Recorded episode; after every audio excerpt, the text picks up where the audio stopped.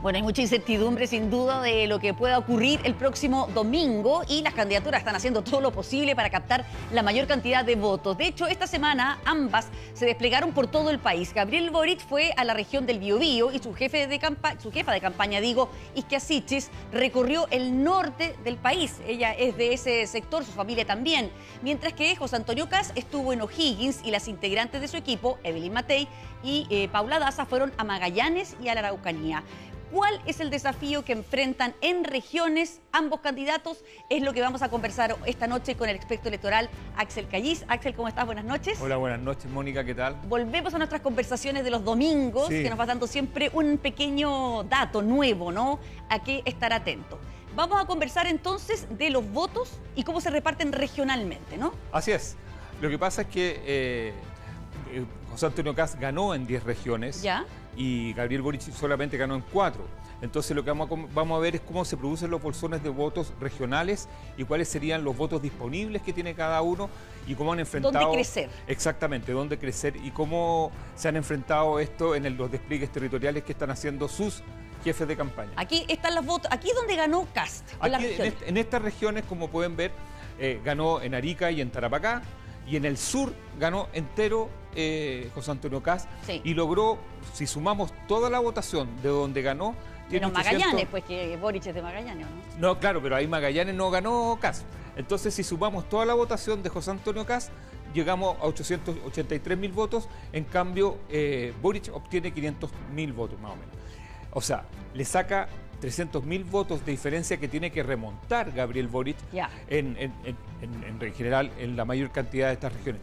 Yo creo que en el norte es donde más se ha enfocado porque la Araucanía es difícil de remontar. Muy difícil. Y los votos disponibles que hay, es decir, la suma de los cinco candidatos eh, son 1.200.000. Es decir, José Antonio Caz y Gabriel Boric tienen que tratar de alcanzar la mayor cantidad de votos en ese pozo que está ahí.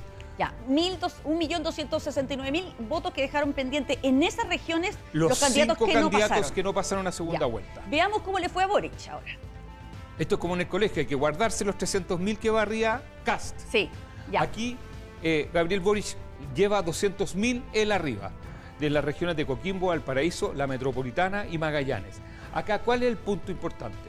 Es que le saca 200.000 votos de diferencia a Boric, es decir, eh, como en el colegio, los 300.000 que llevaba CAS menos 200.000, quedaría CAS aquí con 100.000 votos arriba. Ya. Y un millón de José Antonio CAS, y el disponible acá es muy grande. Ya. Es 1.700.000 si votaran los mismos, y de los cuales la región metropolitana tiene el 70% de este pozo.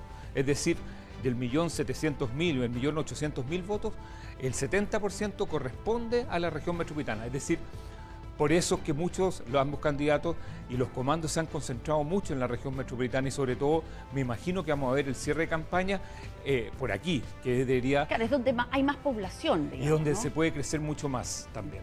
Perfecto. Y veamos eh, en cuál regiones no ganó ninguno de los dos, porque tendrían que salir a pelear ahí datos. No, aquí a cuchillo, porque son poquitos votos, pero seguro, como decís, así poquita plata, pero segura. Esta elección, recordemos que el 99 en la primera vuelta un voto por mesa. O sea, aquí no es descartable, eh, aunque yo creo que va a ganar alguien por más, más porcentaje, pero en un caso un voto a voto, nunca hay que despreciar lo que es Antofagasta y Atacama, Parisi y Yasna Proboste. Sí. Ellos dejaron, entre comillas, eh, cada uno obtuvo 61 mil votos y dejaron a repartir, como si fuera un sorteo, 184 mil votos. Y eh, la mitad más o menos son votaciones más de centro izquierda, un poquito más de la mitad, que es la votación de Yasna Proboste, con lo que es Marco Enrique Ominami y Artés, y el otro es lo que sacó Sichel con eh, Franco Parisi, y ahí está la disputa. Nos quitaron la última lámina, pero en el fondo habían 180 mil votos a repartir. ¿Valdrá la pena ir a pelear por esos 180 mil votos? Todo suma, Mónica. Todo, suma. O sea, esta es una elección que se puede, yo creo que no va a ser así que alguien va a ganar el domingo por más de 6, 7 puntos. Capaz que me O sea, ¿tú no crees una, en una llegada estrecha? En general las segundas vueltas decantan, decantan la última semana, de acuerdo a eh, estudios que se han hecho en España, en Estados Unidos, eh, más, o menos el 20% de las personas están tomando la decisión de votar 48 horas antes. Y por lo tanto, esta elección se juega no solamente en la participación, sino que también se juega en cuál va a ser el, recambio de electores que va a haber entre los que salgan y los que entren. Los que entren pueden definir la elección del próximo domingo.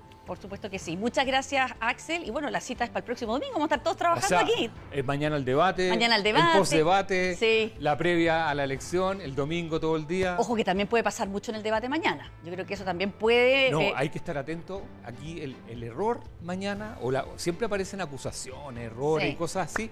Eso puede ser determinante para los que están indecisos. Muy bien, muchas gracias.